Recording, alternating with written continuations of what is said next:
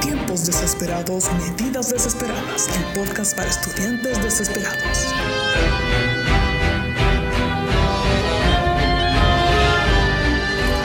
Nos encontramos nuevamente en A Tiempos Desesperados, Medidas Desesperadas, el podcast para estudiantes desesperados, donde hablamos de libros y los analizamos de una forma no tan aburrida.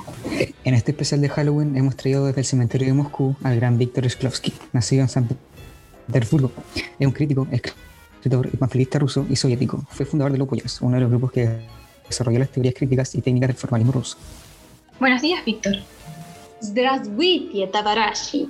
Добрeuta. Buenos días, camaradas. Меня зовут Víctor. Soy Víctor, muchas gracias por invitarme. La verdad, siempre escucho su podcast desde mi tumba en el más allá de Moscú.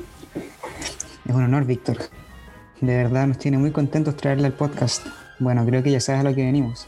En este especial intentaremos adentrarnos en tu teoría formalista y en especial analizar tu punto de vista sobre un libro muy especial aquí en el podcast. Con todo gusto responderé sus dudas. Bueno, Víctor, como dices en tu texto, el objeto puede ser creado como prosaico y percibido como poético, o creado como poético y percibido como prosaico. Pero, ¿qué es lo que le da el carácter prosaico o poético a un objeto? Bueno, este carácter estético de los objetos depende de la manera en que nosotros percibimos ese objeto y de la manera de vincularlo a la poesía. Estos objetos estéticos serían aquellos creados mediante procedimientos particulares y cuya finalidad es asegurar para estos objetos percepción estética. Perfecto, pero ¿podría darnos algún ejemplo de este carácter? Da, con gusto. Imagínense que voy por calle y veo que hombre de sombrero camina delante mío y este ha dejado caer un paquete. Lo llamo. Eh, tú, sombrero, has perdido tu paquete. Este se trata de ejemplo de imagen puramente prosaico. En cambio, tenemos otro ejemplo. Varios soldados están en fila. Sargento de sección, viendo que uno de ellos está mal parado, le dice, es tropajo, no sabes tenerte en pie.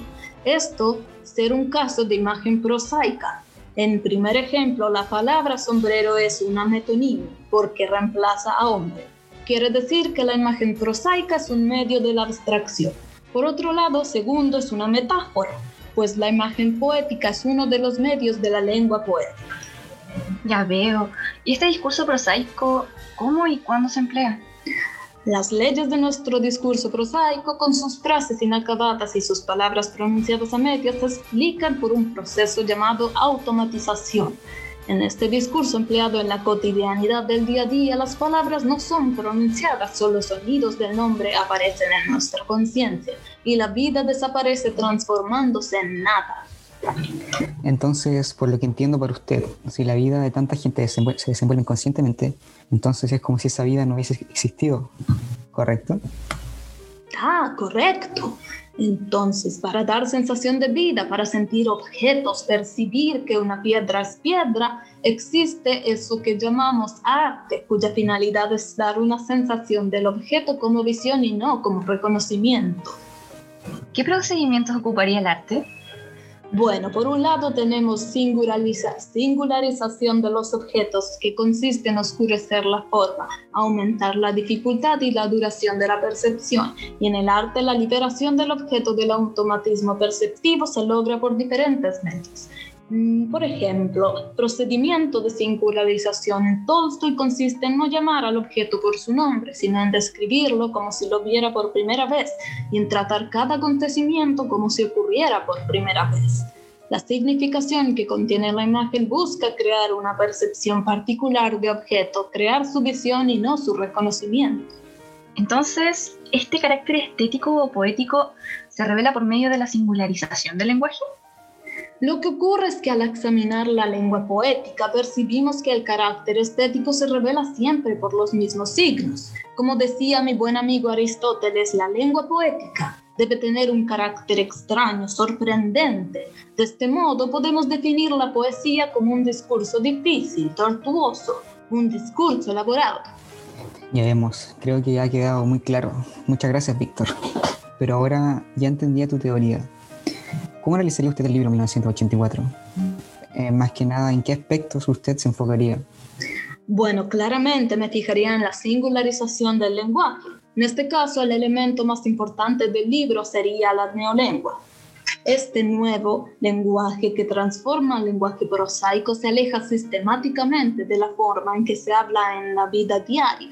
Este libro nos muestra una organización especial del lenguaje, singularmente elaborado y como planteamos los formalistas, esta deformación o rarefacción del lenguaje es esencia de lo literario. Entonces, ¿la historia que nos presenta el libro pasaría a segundo plano? Da, da. Si es que miramos el libro desde el formalismo, no deberíamos detenernos en lo que ideológica o socialmente pretende demostrar la obra, pues para nosotros formalistas, contexto es una simple excusa para construir dichas formas literarias. Lo predominante es construcción del lenguaje y cómo éste se emplea para que lo que resalte sea texto y por qué de su utilización. Perfecto.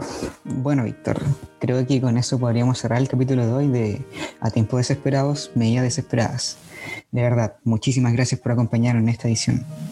Y es hashtag gusto es mío. Estar muerto no es entretenido, camaradas, ya que muertos no quieren analizar todo lo que pasa en el mundo. Hace tiempo no me divertía tanto. Y eso sería todo por hoy. Los dejamos a todos invitados para escuchar la próxima semana un nuevo capítulo de A tiempos desesperados, medidas desesperadas, donde tendremos a otro invitado especial que vendrá directamente del cementerio francés. Ha sido un gusto. Nos vemos. Tiempos desesperados, medidas desesperadas, el podcast para estudiantes desesperados.